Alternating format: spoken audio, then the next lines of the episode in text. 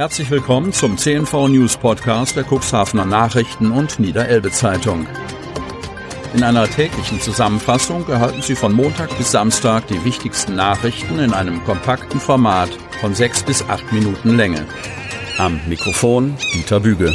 Zunächst folgt ein kurzer Werbebeitrag in eigener Sache. Unternehmen haben die Möglichkeit, ihre Produkte oder Dienstleistungen in unserem täglichen News-Podcast per Werbespot bereits ab 349 Euro mit einer Laufzeit von sechs Tagen zu präsentieren. Mehr Infos zu unserem Werbespot unter cnv-mediakompass.de slash podcast. Montag, 8. August 2022. Unterstützung für Tierheim. Neues aus dem Tierheim Cuxhaven wie drei junge Männer den Tieren helfen wollen. Was tut sich im Tierheim Cuxhaven? Wer ist neu? Wer ist ausgezogen? Wie geht es den Tieren? Heute mit drei ideenreichen jungen Männern. Drei junge Männer haben sich zusammengetan, um etwas Gutes zu tun. Sie wollen Spenden für das Cuxhavener Tierheim sammeln und suchen noch weitere Unterstützer. Nico Sülzle, 32, Oliver Badenhagen, 27 und Tore Kierstein, 28, sind sportbegeistert. Die drei jungen Männer haben sich vor Jahren beim Kampfsport kennengelernt und sind seitdem echte Kumpels geworden. In ihrer Freizeit unternehmen sie viel gemeinsam. Megamarsch in Hamburg. Dabei sind sie immer auf der Suche nach neuen Herausforderungen. Nico absolvierte zum Beispiel 2019 den Megamarsch in Hamburg, 100 Kilometer in 24 Stunden. Nun haben sich die Männer überlegt, welche neue Herausforderung für sie in Frage kommen würde. Mit der Bahn nach Flensburg. Sehr schnell schmiedeten sie den Plan, mit dem Fahrrad 400 Kilometer von Flensburg nach Skagen zu fahren, zugunsten des Tierheims.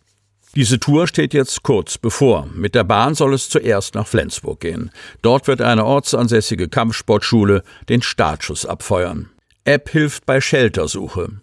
Geplant ist eine Route immer in der Nähe des Wassers. Die Freunde haben sich eine App heruntergeladen, die ihnen anzeigt, wo sie in sogenannten Shelter kostenfrei schlafen können. Das Gepäck ist auf das Minimalste reduziert, um unnötigen Ballast zu vermeiden.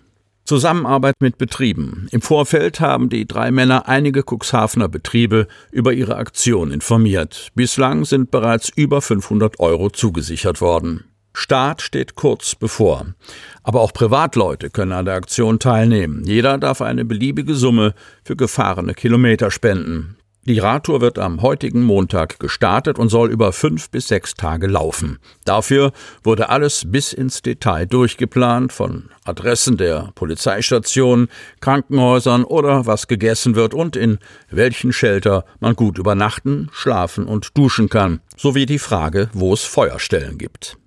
Weitere Unterstützer gesucht. Auch für uns im Tierheim ist es ein spannendes Projekt, an das wir uns sicherlich noch lange gerne zurückerinnern werden sagt Birgit Block, Vorsitzende des Tierheimvereins Eine Pfote, ein Versprechen. Jeder, der sich jetzt für unsere Tierheimbewohner stark machen und einen kleinen finanziellen Teil dazu beitragen möchte, ist herzlich willkommen. Auf das Tierheimkonto spenden.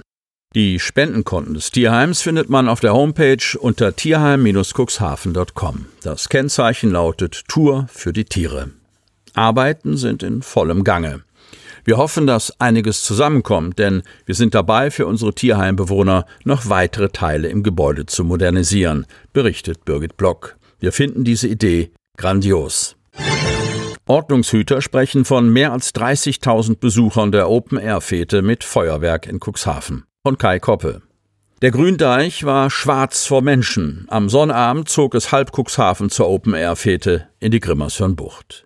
Wie viele Leute der von der Nordsee Halbert GmbH als Veranstalterin ausgesprochenen Einladung tatsächlich gefolgt waren, ist aus polizeilicher Sicht nicht ganz einfach zu beziffern. Der Durchlauf sei bei Events wie diesem extrem hoch, gab Rainer Reckermann, Dienstschichtleiter bei der Polizeiinspektion Cuxhaven, tags darauf auf Nachfrage hin zu bedenken. Großveranstaltung verlief ausgesprochen friedlich. Eine Größenordnung nannte die örtliche Polizei am Sonntag gleichwohl. Mehr als 30.000 Menschen hätten schätzungsweise den Samstagabend hindurch in der Grimmershörnbucht gefeiert und das wohlgemerkt ausgesprochen friedlich.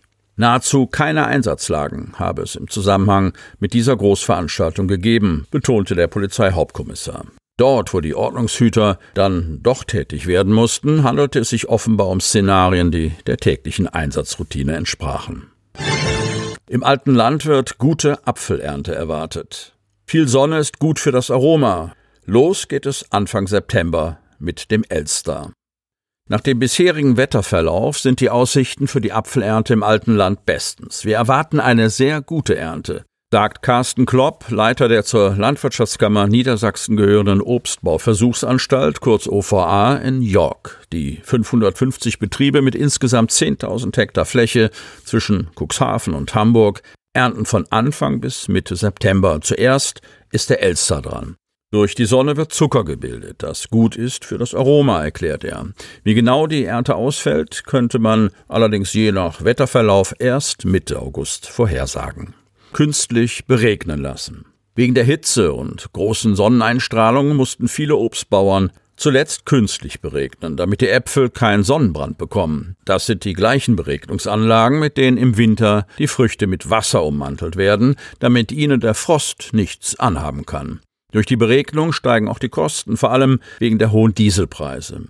Sicherlich ist das ein Kostenfaktor, aber kein Vergleich zu den trockenen Jahren 2018 und 2019, sagt Klopp. Der Marschboden speichere zudem gut Wasser. Auch Hauke und Karina Meyer vom Obsthof Meyer in Holland-Wielenfleet im Landkreis Stade erwarten eine pralle Ernte. Ich denke, sie werden gut schmecken, sagt Karina Meyer, die die ersten Sorten schon Mitte August vom Baum holen will. Bewässert werden die Apfelbäume an heißen Tagen mittags. Damit kühlen sie etwas ab und bekommen keinen Sonnenbrand, erklärt sie. Sie hörten den Podcast der CNV Medien. Redaktionsleitung Ulrich Rode und Christoph Käfer. Produktion Win Marketing, Agentur für Text- und Audioproduktion.